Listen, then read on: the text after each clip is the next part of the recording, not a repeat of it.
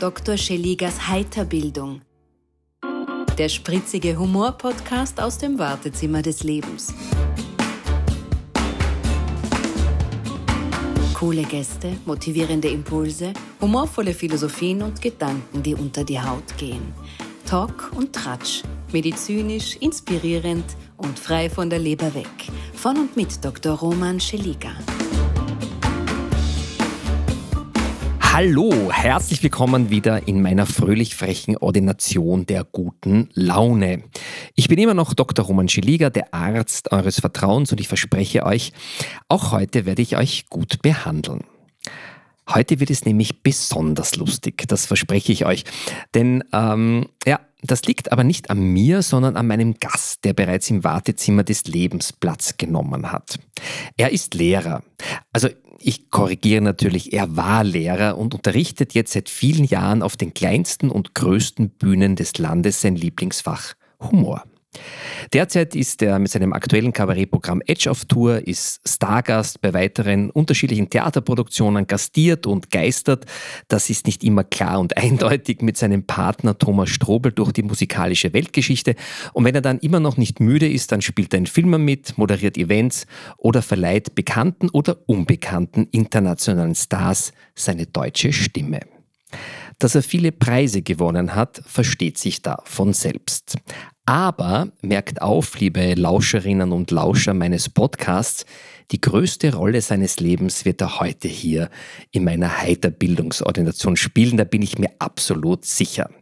Ich sage der Nächste bitte zu einem Mann, der nicht nur aus beruflichen Gründen den Schalk und nicht die Angst im Nacken sitzen hat. Herzlich willkommen, lieber Herbert Steinböck. Hallo, Vielen Dank für die liebe Einladung. Ich freue mich, dass ich hier bei dir sein kann. Das ist gut, dass du dich freust, denn wenn du dich nicht freuen würdest, wärst du trotzdem hier.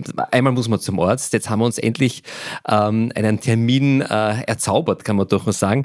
Ähm, ja, ähm, herzlich willkommen auf meiner verbalen Untersuchungsliege. Ähm, andere sagen auch Heiterbildungscouch dazu. Ähm, Du bist ja extrem viel unterwegs, sonst wir wollten ja schon seit 20 Jahren einen Podcast machen, wo es noch keinen Podcast gegeben, ja, damals, gegeben hat. Damals hieß das noch Interview. Genau.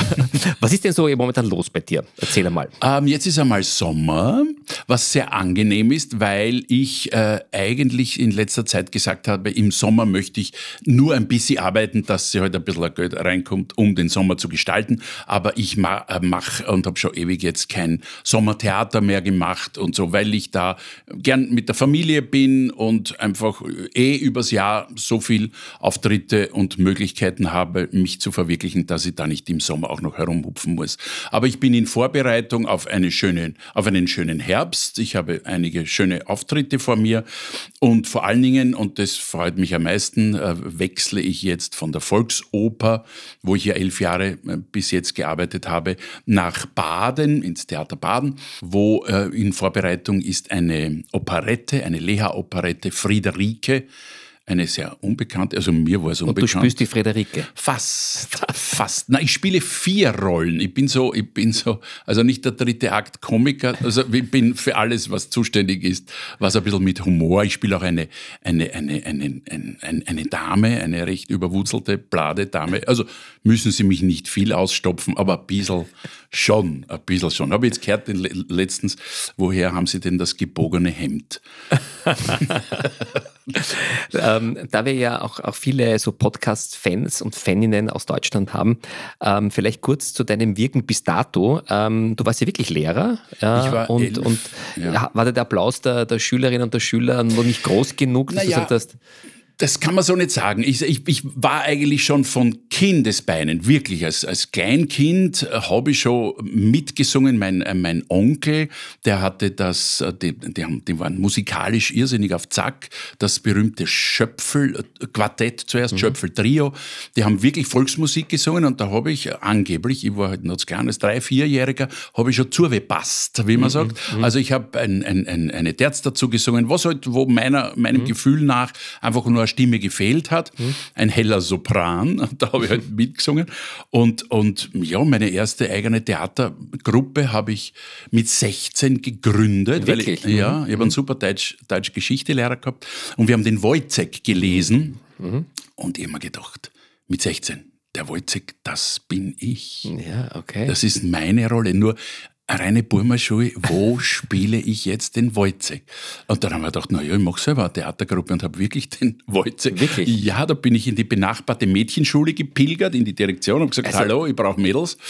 Also bitte, liebe Und- Zuhörerinnen, das ist ein neuer Trick. Ja. Ja, und dann habe ich wirklich den kompletten Wojciech äh, mit 16 gespielt. Also das war, also nur um zu sagen, ich hatte schon in, immer ein Theatergehen, aber äh, mein, meine Eltern sind wirklich beide aus dem Krieg gekommen mit nix an außer einem, einem Hemd, weil, weil, also aus sehr ärmlichen Verhältnissen. Und, und da war nie die Diskussion, dass ich in die Schauspielerei gehen kann. Und, und mein, mein Vater hat sich schon gewehrt dagegen, dass ich Matura mache. Mein Vater war so der Typ, wenn du am Abend nicht schmutzig bis zu den Ellenbogen bist, dann hast du nichts gearbeitet. Nicht? Ja. Und dann hat meine Mutter sich durchgesetzt, dass ich zumindest Matura gemacht habe. Und ähm, zuerst habe ich dann überhaupt die Sozialakademie gemacht, dann habe ich als Sozialarbeiter gearbeitet, da habe ich festgestellt, das geht sich gar nicht aus. Also Ja, das war mir ja. zu. Nein, schade, nein, nein? Nein, das, nicht, nein das war zu. Ich, ich war 20 und habe gearbeitet in der Zentralstelle für Haftentlassenenhilfe. Ja, okay. Da sind die Also Typen emotional gekommen, zu belastend, Mhm. ja. Unfassbar. Der ist 25 Jahre im Häfen gesessen und dann ist er zu mir gekommen, ich als 20-jähriger, wohlbehütetes Einzelkind und hat gesagt, so, jetzt reso- resozialisiere mich. Und dann, dann habe ich eben zu studieren begonnen und habe mir aber das Studium, das Deutsch-Geschichte-Studium, eigentlich durch Theater finanziert. Ich habe Ja. Kindertheater gespielt, Moki damals, und habe mir, weil meine Eltern haben gesagt, na, wir können uns nicht noch Ausbildung leisten, und da begann ich das unter Anführungszeichen so halbprofessionell zu machen, aber ohne Ausbildung. Und, und dann habe ich hab mir gedacht, so, das ist es jetzt. Und jetzt werde ich halt Lehrer und ich war sehr gerne Lehrer. Und ähm, dann hat meine damalige Freundin in der Zeitung gelesen, du, die machen im Volkstheater eine Schauspielschule auf, eine neue. Und, da war, und, und Altersgrenze 26 und ich war genau 26 und da bin ich halt hingepilgert und wurde von 250 Leuten, haben Szene genommen und ich war dabei. Hey, cool. Ja. Ja. Und dann habe ich parallel unterrichtet, da bin ich zu meiner Direktorin gegangen und gesagt, du, liebe Vicky, könnte ich eine halbe Lehrverpflichtung haben? Und da bin ich immer gependelt zwischen 21. Großversiedlung und die Schauspielschule war im, im ersten Bezirk, also gleich, gleich, treffen gleich zwei neben der Welten Oper. aufeinander, oder? Irre, Ja. irre. Haben ein Motorrad gekauft, dass sich das alles ausgeht. Und da bin ich hin und her gedüst. Herrlich. Und ähm, äh, du hast ja dann irgendwann mal mit dem Gerold Rudle, der bei mir auch im Podcast war, Echt? dein erstes Kabarettprogramm namens Butterkipferl gestartet, Genau. 93. Ein bisschen recherchiert, gell? Also meine Patienten, genau. weißt du, als Arzt, da, da recherchiert man. 93 Ja. das, genau. Kannst du dich noch genau erinnern, worum es da ging, wie das entstanden ist? Weil ich glaube, das Thema Kipferl, wir kommen gleich dazu, zieht sich ja ein bisschen durch Ja. deinen kabarettistischen Ja. Leidensweg. Absolut. Na, mit, den Gerold habe ich ja kennengelernt in der Schauspielschule. Wir waren ja, wir waren ja Kommilitonen und dann und waren aber gleich Freunde. Wir waren, wir haben Comedy-Litonen. Komm, ja, Kommilitonen, stimmt. Und, und dann ist, bin ich nach Deutschland gegangen, in, ins, in, nach, nach Baden-Baden, habe dort gearbeitet. Der Gerald war in St. Pölten. Und dann sind wir beide zurückgekommen und waren von der klassischen Theaterwelt sowas von enttäuscht, wirklich frustriert und haben eigentlich beide, also ich, ich wollte wirklich aufhören. Ich bin, bin wirklich wieder in die Schule gegangen habe zu meiner Direktorin gesagt, du, das war leider das falsche Pferd, ich komme wieder zurück als Lehrer, das geht ja nicht aus. Und dann, dann habe ich eine Produktion aber noch gemacht, das hieß Theatersport. Das war reines Impro-Theater. Und da ist ein Kollege ausgefallen und der Gerold, habe ich gewusst, der steht gerade, der hat nichts zu tun.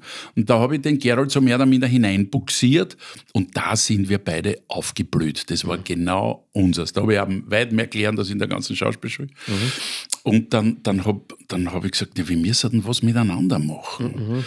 Und, und der, der Stange, ich Stange, damals Besitzer des Niedermeyer, der hat Auch sich... ein bekannter Kabarettist in Österreich, ja. ja. Der, hat, der hat uns da gesehen und der war schon immer ein, ein geschäftstüchtiger. Wir sind zu ihm hingegangen, wurden ihm vorgestellt und haben gesagt, wir würden gern bei ihm spielen. Und da hat er gesagt, ja, gern, kennt ihr, kriegt zwölf Vorstellungen. Das war für uns die Welt, zwölf Vorstellungen. Äh, dafür aber müsst ihr, ich möchte eine Eigenproduktion machen, dafür, dafür müsst ihr um relativ wenig Geld bei mir, bei meiner ersten Eigenproduktion, Theaterproduktion mitmachen. Und das hieß damals, ein Autor sieht rot und besetzt das Theater, ein völliges wurscht. Aber der Gerald und ich, wir haben mitgemacht. Ja. Und die Idee war eigentlich, weil wir im Theater nichts Gescheites gespielt haben, jetzt haben wir, haben uns gedacht, wir machen ein eigene Sachen werden weltberühmt in Österreich und alle Theater raufen sich um Steinböck und Rudle und jeder und die Wege gehen wieder auseinander. Er spielt in Hamlet, ich spiele, weiß ich nicht, in King Lear und wir haben gehofft, dass wir tolle Rollen bekommen nicht, also zwei Dinge sind passiert. Erstens, wir haben in einem Kabaretthaus gespielt. Kabarett Niedermeyer hieß die Hitten. In dem Moment waren wir ab dem ersten Ton auf dieser Bühne Kabarettisten. Und wir haben gesagt, wieso? Wir sind ja keine Kabarettisten, wir sind Schauspieler, wir sind Künstler, wir sind Schauspieler. Und gleichzeitig ist auseinandergegangen, Theater und Schauspiel, weil die mhm. Kollegen von, von der Schauspielschule sagen, aha, ihr macht also jetzt, wie heißt das, Kabarett, mhm, alle in schwarz gekleidet natürlich. Der Gerald, und die, ja, der Gerald und die bunt gekleidet, haben zu dem Zeitpunkt sicher schon das Fünffache von dem verdient, waren mördererfolgreich mit unseren, gleich mit unserem ersten Programm, das dann Buttergipfel hieß. Und warum? Äh, der Stange, eben der Besitzer, der hat gesagt, ich brauche ein Foto, ich brauche einen Pressetext, ich brauche einen Titel. Und wir haben nicht eine Zeile gehabt. Wir haben, wir haben das noch nie gemacht. Wir haben gesagt, was machen wir? Keine Ahnung. Und dann haben wir gesagt, du, pass auf, lass uns assoziieren. Wir sind in Wien. Gut, es muss irgendwie was Wienerisches sein. Es muss was, irgendwas sein, was uns nicht festlegt. Weil wenn ich das erste Programm nehme, nenne durch die Theater, äh, durch die Fernsehbrille, ja. na, da muss ich irgendwas in die Richtung machen. Also es soll, und es soll ein, ein, ein, ein Lächeln ins Gesicht zaubern. Ein, ein Butterkipferl hat ja auch die Form ja. eines Lächelns. Ja. Also die Assoziation und es ist geschmackig, es ist süß und es ist sympathisch. Und dann haben wir gesagt, pass auf, Butterkipferl. Okay, dann haben wir irgendeinen belanglosen Pressetext geschrieben. Wir hatten noch immer keine Idee. Und ich hatte damals eine Freundin und der ihr, der ihr Onkel war Bäcker und dem haben wir gesagt, bitte mach ein riesengroßes Butterkipfel. Das Butterkipfel war so groß wie mir, wirklich. wirklich? Also, ja, ja, 1,80. Und mit dem haben wir dann äh, äh, wunderbare, ganz tolle Fotos gemacht. Und es war also dann, der Titel war klar, die Fotos waren klar, der Pressetext war klar und dann haben wir uns hingesetzt und gesagt, so, was machen wir jetzt? so entstand das. Herrlich. Und jetzt habt ihr ja, ähm, um das noch ein bisschen abzuschließen, ich habe ein bisschen äh, da gefunden bei dir, Killerkipferl, neun fette Jahre im Zeichen des Kipferls, ja. Montagskipferl. Also Frage, habt ihr dann eine Bäckerei auch als Sponsor gewinnen können? Das muss ja eine ah, das ist uns leider nie gelungen. Ja, irgendwie. Na, na, also, na, also das leider, das haben wir nie geschafft, dass wir eine Bäckerei also wir, wir waren ja selber überrascht. Und das ja. Lustige war beim zweiten Programm, also es hat uns ja völlig kalt erwischt, dass wir auf einmal erstens berühmt, also halt bekannt ja, geworden ja. sind, dass wir unheimlich viel Publikum gehabt haben, dass wir, weil sowas gab es in der Zeit, also heute würde man sagen Comedy. Damals gab es irrsinnig viel Politkabarett. Mhm. Aber das, was heute so herumgereicht und vielleicht in, in puncto Comedy, das gab es ja nicht. Und vor allen Dingen der Gerald und ich hatten ja ein, ein Zuckerl, wir waren gelernte Schauspieler. Mhm, das heißt, wir haben äh, Bühnensituationen erzeugen können, die Leute, die jetzt auf der Bühne stehen, die kommen ja alle vom Wort. Mhm. Wir kommen vom Spiel. Mhm. Und das gab es nicht. Also die mhm. Leute waren geflasht, was wir für Figuren auf die Bühne mhm. gestellt haben. Und im zweiten Programm haben wir gesagt, pass auf, äh, jeder will ja als Steinböck und als Rudle berühmt werden und nicht als Butterkipferl. Also wir, wir, wir torpedieren, also heute rück, rückblickend vertrottelt. Nicht? Ja. Das ist so wie, wie, wie Coca-Cola, wenn sagt, pass auf, nein, äh, das, das nächste nennen wir braune Tunke und nicht mehr Coca-Cola. Also Wahnsinn, du bist mit Coca-Cola schon berühmt ja. und dann schmeißt das über den Haufen. Ja. Aber wir haben ja gesagt, also gar nicht böse zueinander, aber wir wollten ja individuell berühmt werden. Und dann haben wir gesagt, aber der ultimative Titel ist Steinböck und Rudle Solo. Zwei Menschen, die ein Programm Solo nennen, da müssen die Leute vom Hocker fallen vor Lachen, weil das ist so eine tolle Idee. Wir sind mit dem zweiten Programm so abgestunken. Kein Mensch hat das interessiert, völlig weg gewesen. Die Leute haben, haben unserer Agentur gesagt, Steinberg, Steinberg Rudli Solo, na, kenne ich nicht. Aber die Butterkipferl machen die nichts mehr. Alter, das Sante. Und da haben wir das dritte Programm dann genannt Salzstangerl und haben wieder dort angeknüpft. Und ihr habt keinen Sponsor gefunden. Nein. Ich meine, das ist ja aufgelegt. Nein. Ich meine, also Ja. im wahrsten Sinne des Wortes. Das stimmt, das stimmt. Ähm, jetzt, ähm, um das einmal, das Kapitel einmal insofern nicht abzuschließen, aber einfach ein bisschen ähm, in den Hintergrund zu äh, bekommen. Irgendwann war die Zusammenarbeit einmal zu Ende. Ähm, und ähm, ihr seid ja, glaube ich, nicht böse oder sonst irgendwas, sondern was war denn der Grund? Äh, wollt ihr dann wirklich als Steinbeck und Rudle endlich weltberühmt werden? Oder, also- oder war es einmal die, war die Luft raus und gesagt, okay, Nein, nein, nein, nein, überhaupt nicht. Also wir haben ja, glaube ich, 13 oder 14 Jahre sehr erfolgreich miteinander gearbeitet. Und der Gerold hat dann völlig berechtigterweise irgendwann einmal gesagt, du, mich juckt's eigentlich, wie ist das, allein auf der Bühne zu stehen? Ich möchte einfach das alleine einmal probieren. Und ich glaube, ein Vorlauf von eineinhalb, zwei Jahre hat er mir das gesagt.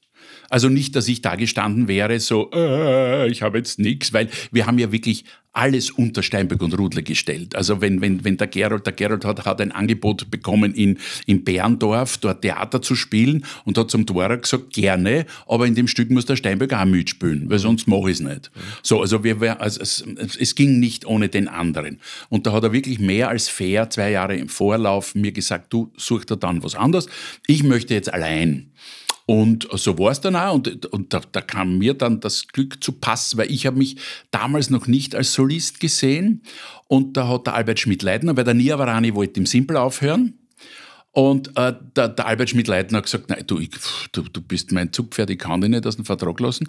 Und hat aber mitbekommen, dass ich mehr oder minder frei bin, nicht? Und hat mich der Albert Schmidt-Leitner eben äh, gefragt, ob ich nicht statt dem Nirvana den Simple, ja. Hm. den Simple, den Conferencier, also die künstlerische Leitung übernehmen kann statt dem Nia. Und so, und das war dann noch ein bisschen eine Übergangszeit, also wir haben dann, der Nia, Nirvarani und ich, wir haben dann gemeinsam geschrieben und ich war, äh, ich war also der, der, der Conferencier dann und das, das habe ich dann vier Saisonen gemacht.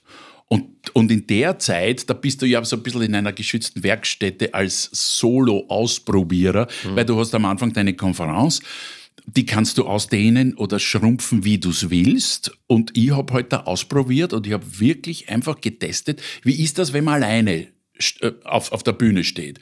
Wissend, dass hinter mir eh noch sieben Kollegen sind, wo dann die Show so und so los. Also es kann nichts passieren mehr damit. Es war ein sehr eng geflochtenes Ne- äh, Netz, auf dem ich mich bewegt habe.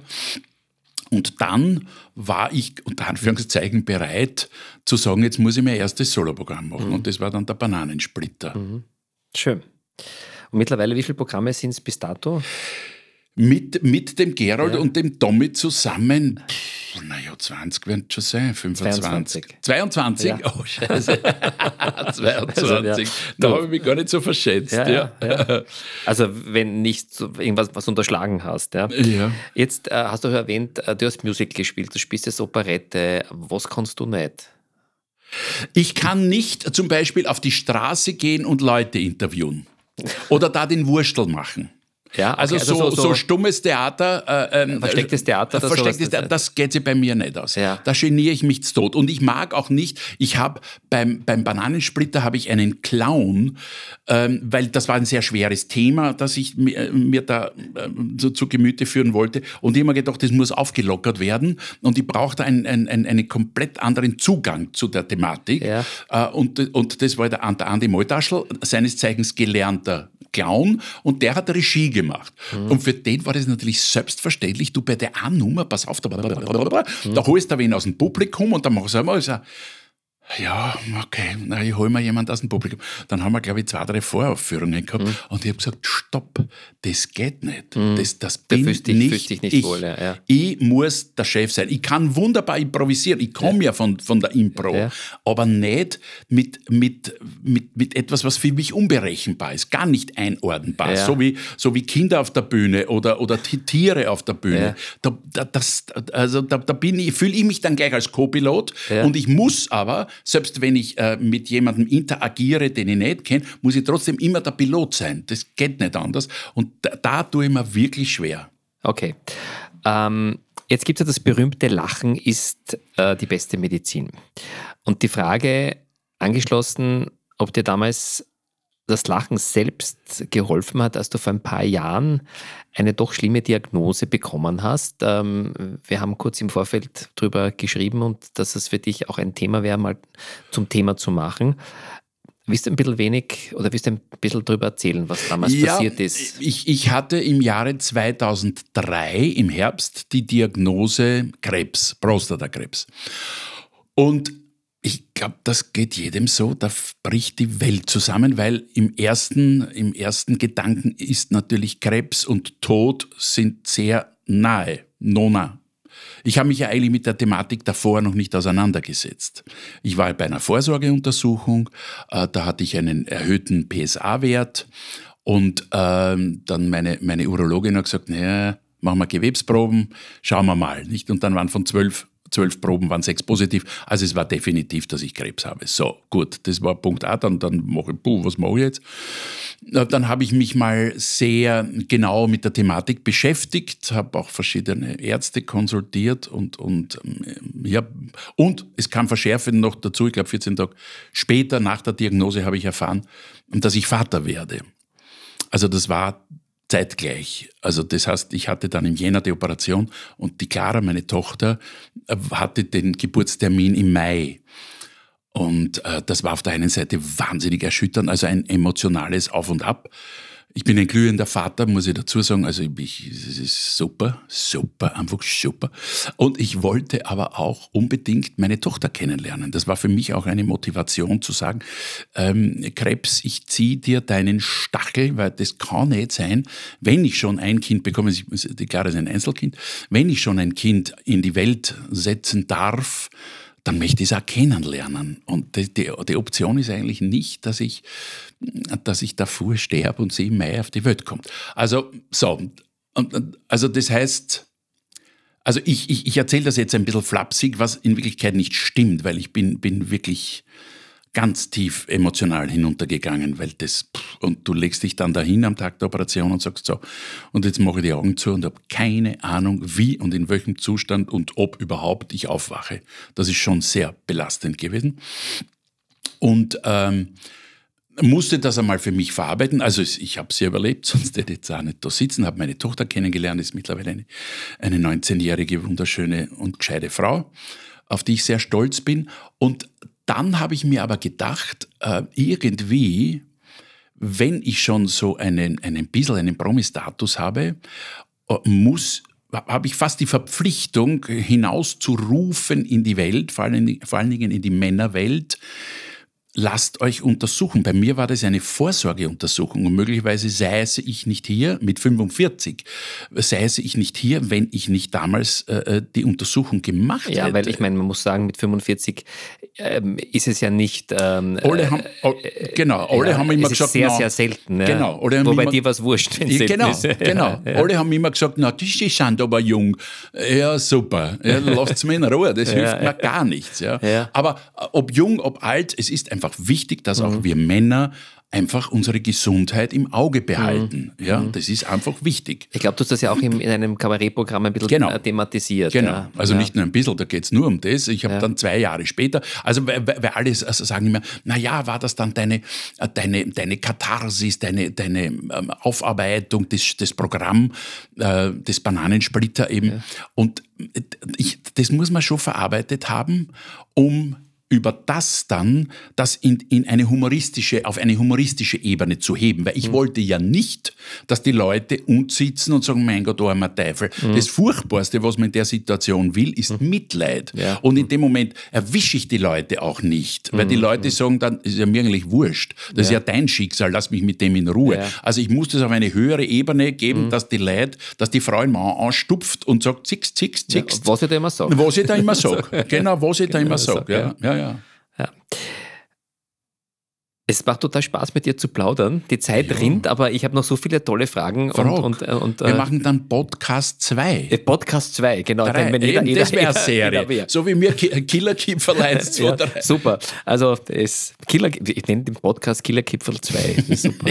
Meine Damen und Herren, liebe Zuhörerinnen und Zuhörer, Zuhörer, und Zuhörer, Zuhörer, Zuhörer, die Zuhörer sind auch da. Jetzt bist du heuer 65 geworden. Ja, du bist Pensionist. Was macht das Älterwerden mit dir? Ganz ernst einmal? Ja, na, manchmal in der Früh ist schon ein bisschen schwer. Ich hau die Zähne, bis man die dann findet. Du, ich frage dich jetzt, jetzt bist du heuer 65 ja. geworden. Was macht das Älterwerden ja, mit dir? Genau. Opa geweckt da, Opa geweckt. Nein, äh, äh, nachdem ich ja in einem Beruf arbeite, der eigentlich alterslos ist, Gott sei Dank, ich noch dazu immer in Produktionen bin, wo so viele junge Leute herumschwirren, hat man, und ich eine junge Tochter habe, jetzt hat man kaum Zeit, äh, sich in der Früh in den Spiegel zu schauen und zu sagen, eigentlich alt. Also natürlich merkt man hier und da, man, man also, und ich versuche mich auch trotzdem ein bisschen mit Sport zu beschäftigen und einiges zu tun. Und weißt du der Sport schon, dass du dich mit ihm beschäftigst? Du schaust ja aus wie das blühende, also du schaust, du schaust also wirklich aus. Also muss du, du, schau, erst, du schaust aus. Äh, ja, nein, also das macht Gott sei Dank jetzt gar nichts. Es ist, ja. es ist, es ist halt nur, du, du merkst, dass du nicht mehr so ausdauernd bist. Mhm. Also, also der Körper ja, klar, erzählt ja. dir schon seine Geschichte. Aber in dem Moment, das habe ich über den Krebs gelernt, lustigerweise. Mir hat ein guter Urologe gesagt, diese, diese 100 Prozent. Er hat gesagt, überleg dir nicht, ich bin jetzt nach der Operation bei 80 Prozent und ich schaue, dass ich wieder die 100 Prozent erreiche, hat er gesagt, vergiss es, das funktioniert nicht. Mhm. Ein Teil deines Körpers ist weg. Also das heißt, die 100 Prozent kannst du nicht erreichen. Mhm. Du hast jetzt eine neue Ebene, nämlich mhm. das sind deine 100 Prozent. Mhm. mhm. Und bearbeite das Super, ja. in der ja. Zufriedenheit dieser 100 Prozent. Und wenn du dann am nächsten Tag 110, weil du äh, lang gewandert bist oder, weiß ich nicht, viel geschwommen bist und so weiter, dann kannst du von dieser 100 Prozent Ebene schon 110 erreichen. Mhm. Mhm. Und, und das ist vernünftig. Und eigentlich muss man sich jeden Tag in der Früh in den Spiegel schauen und sagen, das sind meine heutigen 100 Prozent. Und mit Schön. dem lebe ich jetzt. Ja. Jetzt ähm, hat sich bestimmt äh, dein Comedy-Stil im Laufe der letzten 20, 25 Jahre oder 30 Jahre verändert. Ähm, jetzt äh, hast du doch mit sehr vielen jungen, aufstrebenden ähm, Jungstars, die eine große Zukunft hinter sich haben, ähm, auf den Bühnen dieser Welt zu tun. Was sagst du diesen neuen Jungen, die Kabarett spielen oder also, glauben, Kabarett zu spielen, um ein bisschen suffisant zu sein? Also ich glaube, es gibt ganz großartige Künstler, die neben mir oder neben dem Gerold und mir, weil wir haben ja miteinander angefangen, gekommen sind und hochgestiegen sind und die sich absolut verdienen. Bei manchen gebe ich zu, da sitze ich drinnen und bin ratlos, wirklich, gebe ich echt zu, da habe ich keinen Zugang mehr. Und ähm, manchmal wenn man jetzt so lange dabei ist und Kollegen dann sieht, die so unfassbare Überflieger sind, ähm, ertappt man sich schon einfach, soll ich jetzt analysieren, was macht der anders als ich und hat der den Stein der Weisen entdeckt und was kann ich mir von dem abschauen, um eventuell auch. Aber das lasst man dann äh, gleich wieder, weil man kann eh nur das erzählen mhm. was in einem steckt. Und, und, und es ist ja lustig, wenn man dann hinunterschaut in sein Publikum, das ist ja mein Publikum, die sind ja mit mir alt worden, nicht? und mhm. du schaust in die Baumwollfelder. ja, die, die, finden eh dein Schmäh mhm. gut oder, oder, oder du bist ganz out und, und eben nicht mehr gut. Aber jetzt zu erzählen, ja, damals äh, gab es noch Vierteltelefon und eine runde Wählscheibe, jo, das ist auch schon ja. ausgelutscht. Ne? Ja. Es waren die, die letzten Jahre für uns äh, Künstler und auftretende Rampensäue kein, kein Honigschlecken. Und wir haben, glaube ich, alle viel Zeit zum Nachdenken gehabt. Worüber hast du nachgedacht? Mit welchem Ergebnis?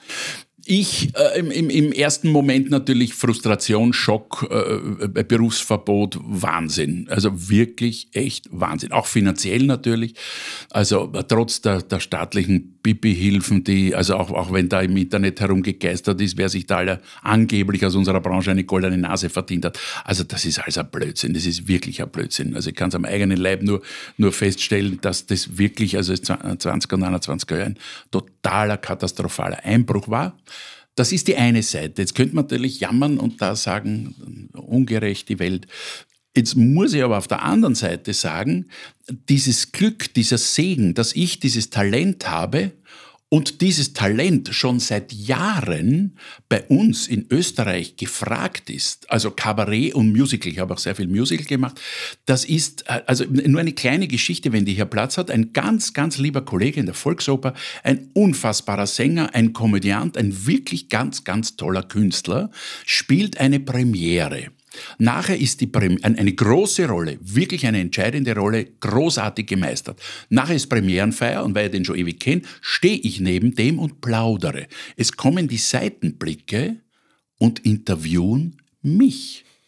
Die haben den nicht einmal zur Kenntnis genommen. Und da muss ich dann sagen, Demut, Wahnsinn, dass, dass ich nicht nur das Talent habe, sondern dass das auch gefragt ist. Dass das wirklich gefragt ist. Und da muss man dann sagen, es gab fette Jahre und, und, und, und, und alle Künstler in unserem Bereich, die gesagt haben, na, ich habe da nichts mehr zum Fressen gehabt, da denke ich mir, na, dann hast du aber auch irgendwas falsch gemacht. Mhm. Ja, man mhm. muss da schon einfach ein bisschen, wenn man nicht ein junger Spring ins Feld ist, weil ja. es gibt sicher in unserer Branche Leute, die echt arm sind. Mhm und echt ohne Könnerieren nicht weiterkämen, das schon. Aber arrivierte Künstler, die ein paar Jahre in diesem Bereich gut gearbeitet und gut, also ja. es war furchtbar und es war Wahnsinn, absolut, aber man muss da echt rück, rück, zurückschauen und sagen, ich hatte auch wahnsinnig viel Glück. Mhm, absolut, ja.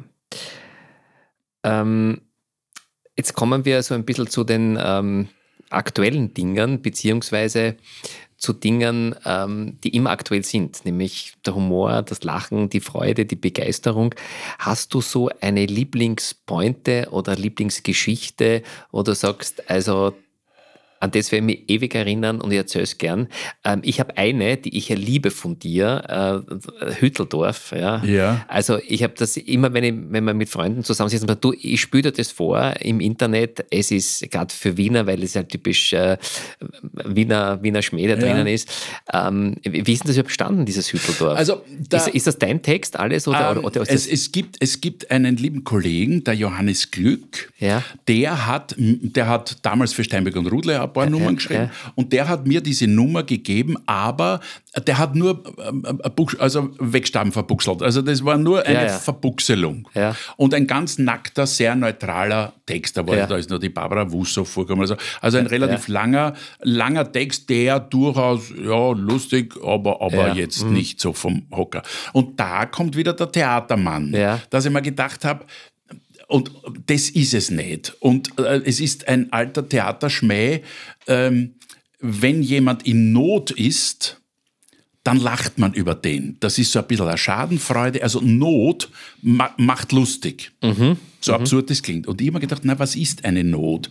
Also, also wenn jemand diesen Text ernsthaft darbringen muss, kann, oder, kann aber nicht, aus welchen Gründen auch immer. Ne? Und da kam, da kam diese besoffenen Geschichten. Ne? Mhm. Ne? Das ist einfach nicht mehr gescheit außer, wie, wie nicht, mhm. der kriegt wie in Dudeldorf, wie in Schütteldorf. Mhm. Wenn, wenn der das nicht mehr herausbekommt. Mhm. So, warum kriegt er das? Also warum redet der als Angesoffener? Mhm. Das ist ja absurd, dass der äh, ähm, über den Bahnsteig das erzählt, wenn er eh schon mhm. angesoffen ist. Und dann kam als nächste Stufe die Idee, äh, die Frau Grislona mhm. ist ausgefallen und der muss die mhm. Not. Also mhm. der hat ja, bei Schnick, ja. Schnack, Schnuck verloren. Ja. Alle sind wach bei der Weihnachtsfeier und, und ihn hat erwischt und er muss jetzt mhm. und der bemüht sich ja, ja. dass das nicht auffällt. Und das erzeugt die Komödiantik und die Pointe. Und das, das ist das Lustige. Also jetzt haben wir, glaube ich, sehr viele Spoiler gesetzt. Also unbedingt Wien-Hütteldorf, Wien-Hütteldorf anhören, anschauen. Und ich sage nur Pamela. Pamela. Da, da muss man eins dazu sagen, ich habe im Internet dann entdeckt, ein, ein mir unbekannter Mensch hat es offensichtlich geschrieben aus dem Internet, das, ja. das, das siehst du ja, hat es geschrieben, ja. hat sich vor einen Tisch gesetzt und hat das einem Auditorium vorgelesen. Und er hat das vorgelesen, schon ein bisschen besoffen, aber diese Not, die war nicht da. Das hat er nicht verstanden, ja, dass das der springende Punkt ist. Und du glaubst es nicht, ohne mich ja da jetzt in, in, in, in, die Höhe loben zu wollen, dass ich, es gibt sicher genug, die das auch super machen können, aber das war so langweilig und so nichtssagend, ja. weil eigentlich ähm, das, das, das, das Entscheidende an ja. dieser Nummer gefehlt hat. Also wie ein Puzzle, jeder Puzzlestein muss Unbedingt, drinnen sein, damit es funktioniert. dass ja. dann funktioniert, genau. Zurück zu meiner ersten Frage, Lieblingspointe, Lieblingsgeschichte. Oh, da gibt's Gibt es viele, mir fällt aber keine ein. Ja, ja, genau, genau, genau. Man hat ja viel erlebt. Also eine Geschichte, die erzähle ich immer wieder gern, da habe ich mit, mit, mit Gerold gespielt, das war ganz in unseren Anfängen. In Dimekam in, in, in Oberösterreich haben wir gespielt und es war sogar irgendein Lokalfernsehen da und äh, wir haben Sound gecheckt, alles fertig gemacht, der Gerald und ich und wir sind dann in den Ort gegangen, was essen oder so. Ne? Und dann kommen wir zurück, der Gerald ist vor mir gegangen, der Gerald war weg und, und, und es ist, ist, schon Publikum gekommen. Und da ist eine Kameradame gewesen und hat halt Leute aus dem Publikum interviewt. Und ich bin wirklich zufällig, habe mich nicht aufgedrängt und, gedrängt und sie hat gesagt, ja, Sie schauen sich heute Steinberger Trudel an. Was erwarten Sie sich von dem heutigen Abend? Und ich so, ja, weiß ich nicht, ich glaube, also was ich gehört habe, sind die schon überschätzt. Also so super werden die nicht sein. Also, und habe da relativ, also ich bin wegen der Alten da. Also ich hätte mir den Schatz nie angeschaut und habe da so ein wirklich recht rotziges Interview. Und die hat sich natürlich gefreut, weil alle anderen natürlich ja, gesagt haben, ich freue mich drauf und endlich, kommt die, Ja, es ist was los in Time Kam. Und ich habe gesagt, ja, Schatz, nicht nur wegen der. So, und dann, und es war ausgemacht mit der, dass die uns in der Pause interviewt, Backstage. Ja, so. Und dann bin ich natürlich irgendwie verschwunden. Und sie hat dann in der Pause ist dann gekommen, es tut mir so leid, Entschuldigung, Entschuldigung. Die war so klein mit Hut, weil sie halt da plötzlich gemerkt hat, oh Scheiße, das ist ja der von vorhin, der jetzt da auf der Bühne steht. Hat das nicht gesendet? Äh, oh ja, oh ja, oh ja, oh ja, ja, ja, ja, ja, ja, ja. Also die war, die war mutig genug, das weil. Das ist ja wunderschön. Das ist ja, ja, ja, das war wirklich. Und eine Geschichte gibt es auch noch, die hat der Gerold erlebt. Der Gerold, äh, ähm, wir hatten im, im Butterkipferl eine Nummer drinnen, wo zwei Veloce-Fahrer nebeneinander sind. Und der eine Veloce-Fahrer, weil, es so lang rot ist, ist der schon angefroren. Also der Gerold war, oder war ich angefroren, wurscht, angefroren. Und da haben wir natürlich einen Veloce-Rucksack gebraucht. Und der Gerold, der war, das war in den Anfängen. Und der Gerold ist zu diesen Veloce-Leuten hin, hat einer die Geschichte erklärt, die alle so, hä, wo ist angefrorener Veloce-Fahrer? Was ist mit ihm? Und dann hat er gesagt, ja, ich bin Kabarettist. Und, und, ein Kabarettist, der kommt her. Der hat die ganze Mannschaft hergerufen. Dann haben sie um den Gerold sind sie herumgestanden, haben ihm angeschaut und dann kam die entscheidende Frage, erst Alter, mach ein Gesicht. Also für die war die Definition eines Kabarettisten, mach ein Gesicht. Und offensichtlich scheint der Gerald dann eins gemacht zu haben, weil wir haben einen Veloce-Rucksack gekriegt. Herrlich. Also ich finde jetzt solche, solche Erlebnisse gibt es ja so viele im Leben und ja. die wenigsten Menschen erkennen, dass das lustige Geschichten sind. Natürlich. Ja? Weil ich meine, äh, die liegen ja wirklich auf der Straße. Ähm, wo ist Schluss mit lustig bei dir? Wenn's, wenn's, äh, also Minderheiten würde ich nicht, äh, also das, das sind einfach Tabuthemen ähm, irgendjemand, der sich A nicht wehren kann und B, der es nicht will. Mhm. Weil du merkst oft, also da, da, das mache ich alleine auch, dass irgendwen im Publikum ein bisschen verarscht und so. Und du merkst sofort, ist es der Taxi-Orange-Effekt, dass ich den jetzt heraus, dass ich den adle, dass ich ihn verarscht, dass der wächst und sagt, ja, ich bin, ich bin das wert, dass man über mich redet? Mhm. Oder ist das jemand, der sagt, bitte lass mich in Ruhe. Mhm. Wir hatten, wir hatten äh, bei, also in einem unserer Programme war der Jean-Paul und Püpp, mhm. der erste Bauchredner im Radio. Mhm. Äh, das war dann, wurde von, von Ö3 übernommen. Und da haben wir eine Sequenz drinnen gehabt, wo, wo dann der Gerold mit mir ins Publikum gegangen ist, zu einer Dame und die musste mir dann ein Busserl geben. Also würden sie eine, ein Küsschen geben und oh, der ist verliebt und so. Also war, war eine sehr liebe, harmlose, zarte Nummer eigentlich. Mhm. Und der Gerold geht runter und ich konnte mich nicht wehren. Also er hat ausgesucht. Ich konnte nicht sagen, du Alter, das passt nicht oder will ich nicht oder ist die Omi. Äh, und wir gehen runter es war in Klagenfurt, werde ich nie vergessen, und da sitzt eine ältere Dame mit einer jungen Frau. Und der Gerald steuert nichts wissend auf die zu. Und wie die merkt, sie ist im Fokus, diese Frau ist, diese junge Frau. Also die Mutter hat so richtig, um Gottes Willen, das, das, man hatte so das Gefühl, das war meine Geschichte dazu. Die Mutter sagt, jetzt komm, er hat dich halt verlassen oder was. Also es muss was Dramatisches gewesen sein zwischen diesen beiden Frauen, dass die eine gesagt hat, komm, da hast du wenigstens ein bisschen was zum Lachen. Mhm. Und dann genau in die, und die wollte eigentlich nur ihre Ruhe haben. Mhm. Und hat der Mutter wahrscheinlich einen Gefallen, ja, geh halt mit. Und genau die erwischen wir.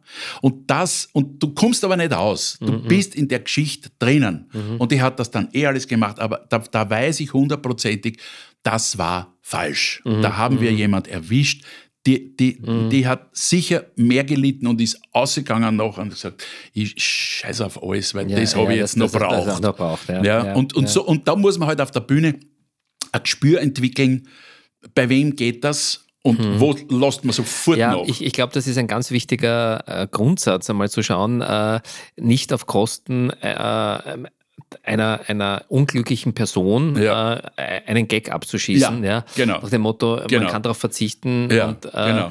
Da hat der Jay Leno was, äh, was sehr, äh, sehr Gutes gesagt. Er hat gesagt, uh, if you doubt, cut it out. Also wenn du zweifelst dran, machst nicht oder schneid's weg oder Absolut. tust nicht. Also nach, glaub, nach, einer, nach einer ganzen Vorstellung, wenn das Publikum auf deiner Seite ist, sage ich immer gern zum Schluss. Kaputt, ja, Oder, oder eben umgekehrt zum Schluss können Sie, meine Damen und Herren, Sie waren für Ihre Verhältnisse ein großartiges Publikum. Da hauen Sie sich an, weil Sie mich schon lieb haben und wissen, ich will niemandem wehtun. Ja, genau. Das funktioniert. Natürlich. Aber jemand Einzelnen oder am Anfang, was, wenn, wenn ich das am Anfang sagen würde, aus, keine Chance. Ja, ja, kenn ich, genau. Ja, Was ist das für ein Idiot? Ja. Also du musst eine Intimität mit denen herstellen und dann spürst du so und so, wem taugt sowas und wem nicht. Mhm. Was sind denn deine wichtigsten Werte? Also ich meine jetzt nicht Laborwerte, sondern wirklich persönliche Werte. Also Laborwerte kann man vorstellen, BSA muss gut sein. Aber BSA ist großartig, super, ja. Alle halben Jahre wird der geschaut. Ähm, meine Werte. Naja, das, das, ein bisschen geht das eh in diese Richtung. Also immer möglichst freundlich sein zu den Menschen. Also mit, mit, mit, mit einem Lächeln kommt mhm. man einfach immer weiter und ich bin nicht der, der einfach der Kasperl ist in mhm. der Runde. Mhm. Überhaupt nicht. Mhm. Das, das Kabarett ist mein Beruf. Mhm. Und in einer netten Runde kann es lustig sein oder auch nicht. Also ich gehe nicht hin, um, um da den, den, den Kasperl runter den Harlekin ja, zu. Ja, ja. Nein, nein, das geht überhaupt nicht. Aber mit einem Lächeln, mit einer positiven Einstellung und vor allen Dingen, es ist alles, alles so, so ernst geworden und jeder äh, packt früher die Fäuste aus mhm. als ein Lächeln. Ja? Mhm. mhm. Straßenverkehr, wo auch immer mhm. du hinst, es wird zuerst gestritten und dann überlegt und da ist aber meistens schon spät. Mhm. Wenn die einer so grantig anschaut und du schenkst dem ein Lächeln, mhm. das ist oft großartig zu schauen, was für ein Gesichtsgulasch auf einmal in dem sein Gesicht zu rotieren beginnt, weil er merkt, ja, der, der, der, der ist jetzt freundlich zu mir der und warum? Böses, der will nichts Böses. Ja, und wieso ja. schaue ich jetzt schon mal schon per se so? Ja. Also da, das, das ist, ist, der größte Sieg, wenn einer mhm. da mal hinterfragt und sagt, na, ich bin zwar Grantiger, aber das hat mir gefallen, das mhm. passt. Mhm. Nicht? Genau. Und, und das, das, ist auch sehr spannend, wenn man so, ich merke das so bei den Vorträgen manchmal, wenn so mhm. ernste Leute drin sitzen und denkt man, wo braucht man jetzt Humor und so weiter im Business? Ja. Und, und, dann gehen die raus und merkst, die Krawatte wird ein bisschen lockerer, auch wenn er keine hat. Ja? Also du merkst einfach dieses, dieses ja. und der kommt raus und denkt, das ist schon wichtig, was wir hier machen. Also mhm. das, sollte man mehr machen. Mache ich es auch mehr. Ja, ja, so dem Motto, allein schon das, wo du sagst, jetzt hast du ihn erwischt, der hat gemerkt, wie angenehm und, und gut das ist. Einmal, Absolut, genau, genau. Und da, und da sind wir gleich bei der nächsten Geschichte. Das kann ich natürlich nur machen, weil, und das war auch in meiner Krebssituation und eben mit der Pandemie, dieses Gefühl, äh, das Glas ist halb voll. Mhm, mhm, ja, das das versuche ich wirklich zu leben und mhm. zu schauen, äh, äh, soll es das jetzt aus, grantig sein? Ich bin, mhm. ich bin weit, weit davon entfernt, nicht auch hier und da grantig zu sein, aber, aber, aber sich dann zu überlegen, ähm, zahlt es sich aus? Ist genau. das jetzt notwendig? Das wie was, viel, ja? ja? wie viele Energie und negative Energie kostet ja offensichtlich, habe ich immer das Gefühl, mehr Energie, nimmt mir mehr von, meinem, von, meinem, von meiner Lebenszeit, von meiner positiven, als, als, als wenn ich dich jetzt freundlich anlächle. Ja. Aber wenn du sagst, der Steinbeck ist eigentlich ein Trottel. Aber das, das Nein, ist das ja tut egal. dir mal gut und hat was anderen gut. Das ist immer ja, klar. Ja. Es hat durch, durch Jammern noch nie wer die Welt verändert. Na, ja? Na, und es hat na. noch nie wer beim Lachen einen Herzinfarkt genau, gekriegt. Also, genau. ähm, was ist denn der schlechteste Rat? Und jetzt kommen wir langsam zum Schluss. Äh, was ist der schlechteste Rat, den du je bekommen hast? Der schlechteste Rat. Puh, ich habe eigentlich immer versucht. Oh Gott, jetzt fällt, fällt, mir natürlich ein, ein, ein, ein lustiger, das habe ich mir vorher schon, schon, schon, gedacht, was ist dir Lustiges passiert, wenn Leute zu spät kommen und dann in der ersten Reihe an dir vorbeigehen ja, ja. und sich bücken. Ja, das ist eine Tendenz, man bückt sich ein bisschen. Ja, ja wofür? Ne? Also so quasi das hat eh schon jeder gesehen. sieht man den dann nicht. Ja, wenn man, also da tut ein bisschen Fähre, dann checkt man das nicht. Und ich habe einen, einen, einen Lehrer gehabt, einen, einen Schauspiellehrer, also der, hat, der, der, war wirklich nicht gut. Und der, der, hatte zwei Dinge, die ich aber trotzdem mitgenommen habe, nämlich das eine im Theater, im Kabarett, du kannst die Hose schon runterlassen aber nur einmal. Das war sehr weise. Ja, ja. Das ist in jedem Kabarettprogramm, sollte man sich das als Maxime ja. nehmen. Und das Zweite, das war der schlechte Rat, wenn du die Luft anhältst, bist du unsichtbar. Und das hat der wirklich geglaubt. Ich glaube, dass der, dass der das echt glaubt. Wirklich? Und, ja, ja, ja, mhm. ja, ja. Und das ist natürlich auf der Bühne kann tödlich sein. Wir kommen jetzt zu meiner Lieblingsrubrik Nein oder nicht. Nein oh ist Gott. keine Frage. 100 besondere Fragen, drei Chancen, kein Joker. Also niemand anrufen, kein Publikum, okay. gar nicht da. Ähm, und ich darf nur mit Ja und Nein antworten. Genau. Nein, nein, nein, nein, nein, du kriegst jetzt 100 Fragen. Also ich ja. habe also 100, keine 100, sondern du darfst dir drei Zahlen aussuchen. Okay. Und hinter jeder Zahl steht eine Frage. Eine Frage. Und ich mische das immer wieder neu. Also wenn du zufälligerweise einen Podcast gehört hast und du sagst, sieben ist super, das ja. kann ich beantworten. Sieben ist jetzt was anderes. Ja? ja okay, also, gut. Sieben. Nein, nein, nein, ja? nein, nein, nein, nein, nein, 13. 13. Welche Dinge trägst du immer bei dir? Äh, ich habe eigentlich immer eine Uhr bei mir, mhm. Unterwäsche, da bin ich auch nicht. Da, ich hatte Kollegen, die, die, die, haben, die haben nie Unterhosen gehabt. Ein, ein sehr, so, sehr berühmter, der, ja, den ich nicht erwähne. Ja. Wow, der wird mich schimpfen. Also wie gesagt, eine Uhr. Und seit ich es ein bisschen mit dem Herzen habe, trage ich auch so eine, eine Pulsmessgeschichte. Ja. Und meine Tochter hat mir ein, ein Muschelband geschenkt, das ich auch gern trage und einen Ehering. Sehr gut, super. Nächste Zahl. Ach so, Zahl, ich bin, ich bin schon wieder dran. Äh, 13. okay. Ähm, welche Dinge trägst du immer bei dir? Lass mich raten. Ähm, eine, eine, Uhr, Uhr, ja, dann, weil es mit dem Herz nicht so gut geht. gut, zweite Zahl. Eine zweite Zahl, äh, drehen wir es um, 31. 31. 31, wo ist 31? Da ist 31. Ah. Welche drei Dinge sind dir aktuell am wichtigsten im Leben?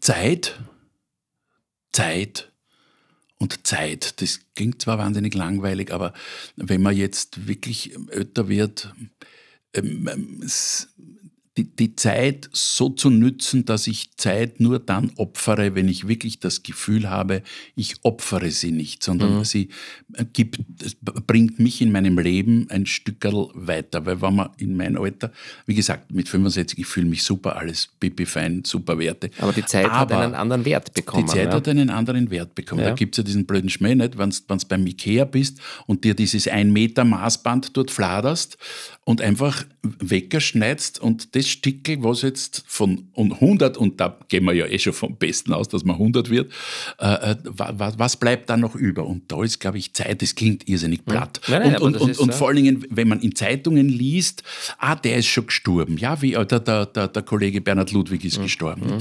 Und, und da wie, wie alt war denn der? 75. 75. Und mit 65 fangst du dann zum Rechnen an und denkst, leck Arsch, nimmer viel Zeit. Das heißt, Zeit bekommt eine mhm. Wichtigkeit. Dann gebe ich dir jetzt ganz kurz Zeit, weil die Zeit so wichtig ist, für deine letzte Zahl. Ich weiß auch nicht warum, aber wenn wir dann schon zum Ende kommen, 99. 99. Steht Würdest da, du diesen Podcast noch einmal machen? Nein. Nein.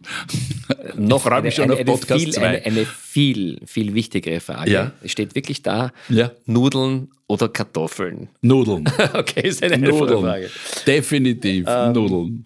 Gut. Man sieht mir es auch an. Sie werden es zu Hause wahrscheinlich nicht jetzt sehen, nicht sehen. Aber wir haben den, äh, ich bin der den, Studio, den Studiostuhl verstärken müssen. Ja, genau. Für den Herrn Steinbeck. Und ich habe nichts. So, ähm, wir kommen zum Abschluss. Ähm, welche Schlagzeile möchtest du gerne von dir zu deinem 80. Geburtstag in allen Gazetten lesen? Jetzt ist eben die Frage, er war oder er ist. Ne? Das ist jetzt heikel. Das ist deine Schlagzeile. Ja, du kannst ja. sie jetzt schreiben ja. und wir werden uns dann in 15 Jahren. Wir haben sehr über ihn gelacht. Sehr schön. Was bewunderst du an anderen Menschen? Hast du ein Vorbild, irgendjemand? Na, Vorbild kann ich eigentlich nicht sagen. Also wenn, wenn ich bewundere Leute, die, und dort würde ich auch mich gern hinentwickeln, die in sich ruhen, wo du das Gefühl hast, ach, der, der, der, der nimmt nichts so wild und der, der hat so seine Mitte gefunden, weil dieser berühmte Spruch, äh, äh das Gras ist immer grün, grüner auf der anderen Seite des Flusses. Das ist ja das, das ist ja teuflisch. Das, das ist ja, Ja. diese diese Faustsche Idee. Ob wann gehen wir endlich eine Ruhe? Ja. Ja und und und Also Gelassenheit. ja, Gelassenheit. Gelassenheit. Und es gibt so Menschen, die das auch ausstrahlen und die, die eine Langsamkeit haben, die aber wahnsinnig spannend ist, weil sie nicht langsam ist, sondern einfach überlegt und reif und klug. Und solche Leute finde ich schon. Sch- Und die können aus allen Ecken kommen. Das muss jetzt nicht wer, wer berühmter sein, sondern der ganz normale Pensionist am Stammtisch kann das auch haben, wenn einer so sitzt und eigentlich mit sich und Ru- im Reinen ist. zufrieden ist. Ja. Letzter Punkt, die Heiterbildungswundertüte aufmachen, auspacken, glücklich sein, passt ganz gut zu deinem letzten Statement. In dieser Rubrik geht es so um die kleinen Wunder zwischendurch, um irgendwelche Ideen, wo du sagst, so, das möchtest du meinen Hörerinnen und Hörern noch mitgeben, die ich übrigens sehr, sehr ähm, ja, ähm, ins Herz geschlossen habe, weil wir so viele tolle Feedbacks bekommen. Und wenn ihr zu Hause noch mehr wissen wollt, andere Podcasts hören wollt, geht einmal auf meine Website www.roman-scheliga.com und sagt das den Menschen, die den Humor und die Leichtigkeit so dringend brauchen. Das war die Werbeeinschaltung. Ja, aufmachen, auspacken, glücklich sein. Hast du irgendeinen Tipp, äh, was man unbedingt gesehen haben muss, wo man hingehen muss? Ob es irgendein Buch gibt, das man lesen muss, wo man irgendwelche Lokale, man sagt, da gibt es das beste Schnitzel. Also irgendetwas, wo man sagt, das ist der typische Steinböck-Tipp des Jahres. Ja, gehen Sie auf die Homepage www.herbertsteinböck.com. Dort werden Sie, muss ich natürlich auch werden, bitte, das kann ich ja. äh, äh, dort werden Unbedingt Sie auch hingehen. Viel, unbedingt hingehen, da werden Sie auch viele schöne Erlebnisse finden. Naja, ähm, ich, hab, ich, ich wechsle immer mit Musik. Ich höre sehr gerne Klassik, die einem mitnimmt. Dann wieder Beinhorten aus meiner Jugend, so Rock'n'Roll von Deep Purple, Pink Floyd, was auch immer daherkommt. Es ist schwierig, so etwas Einzelnes herauszupicken. Ich bin da, glaube ich, nicht so gut, dass ich sage, also wenn Sie dieses Buch nicht gelesen haben, mich fasziniert heute diese Ecke, dann morgen die. Was ich nur gelernt habe, ist, das, das Große im Kleinen zu finden. Ich bin ja ein Stadtmensch, ich bin ein geborener Wiener und irgendwann, glaube ich, mit, mit 25, 26, bin ich dann aufs Land gezogen und wohne jetzt wirklich am Land. Und die Natur, das klingt alles so platt, wenn man so Wenn man alt dich ist. besuchen will, wo wohnst du? Äh, da schauen Sie auf meine Homepage www.herbertsteinböck.at, da kommen Sie nämlich auch und da steht Also ein auch, wo ich einen oder? Routenplan. da, da, nein, da steht, wo Sie mich finden, nämlich unter Termine und da können Sie mich dann fragen, wo ich wohne. Äh, ich weiß nicht, ob ich es Ihnen sagen werde. Nein, äh, ähm, einfach die Natur zuzulassen. Das ist ja arg als Wiener, als ich noch Wiener war. Ähm, ich habe oft nicht einmal gewusst, was für eine Jahreszeit haben wir.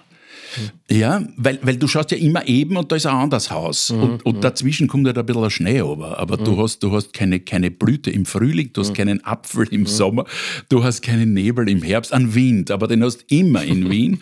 Äh, Und da einfach sich einzulassen auf, auf kleine Dinge der Natur. Wenn, wenn, Du, das, das, das- ist das Schöne. Und das, das lehrt einem auch das, was wir eigentlich die ganze Zeit schon gesagt haben, Demut, Ruhe und, und, und, und Gelassenheit. Du, kann ich eins zu eins äh, unterschreiben? Mir geht's ähnlich mit meinem kleinen Häuschen. Ja. Das finden Sie auf www.steinböck. ja und, und, und vor allen Dingen, er hat nämlich ein Äffchen auch noch und ein Pferd. Ja, das, das ist ja. wirklich schön. Ja. ist, Mhm. Herbert, vielen, vielen Dank Roman. für ähm, einen sehr langen Podcast, Echt? einen sehr intensiven Podcast, einen sehr lustigen Podcast, einen sehr ähm, ehrlichen Podcast, wie ich finde, weil du doch viel erzählt hast, was dich wirklich bewegt. Ich wünsche dir alles, alles Gute für die restlichen 522 Jahre, äh, weil mit jeder Minute Lachen schenkt man 20 Minuten Lebenszeit. Also du wirklich? wirst unsterblich. Ähm, danke für deine Zeit. Ähm, ich freue mich, wenn wir uns bald wieder sehen, auf irgendeiner Bühne des Lebens oder auf einer Bühne. Unbedingt. Ähm, und ähm, ja, mein Tipp zum Schluss, heute mal mit Augenzwinkern, bisschen Pointe muss schon sein. Wie wisst ihr oder wie erkennt ihr, dass ihr das falsche Ferienhotel gebucht habt? In der Hotelbar gibt es nur zwei Drinks, Cholera und Cholera Light. In diesem Sinne, viel Spaß an der Freude.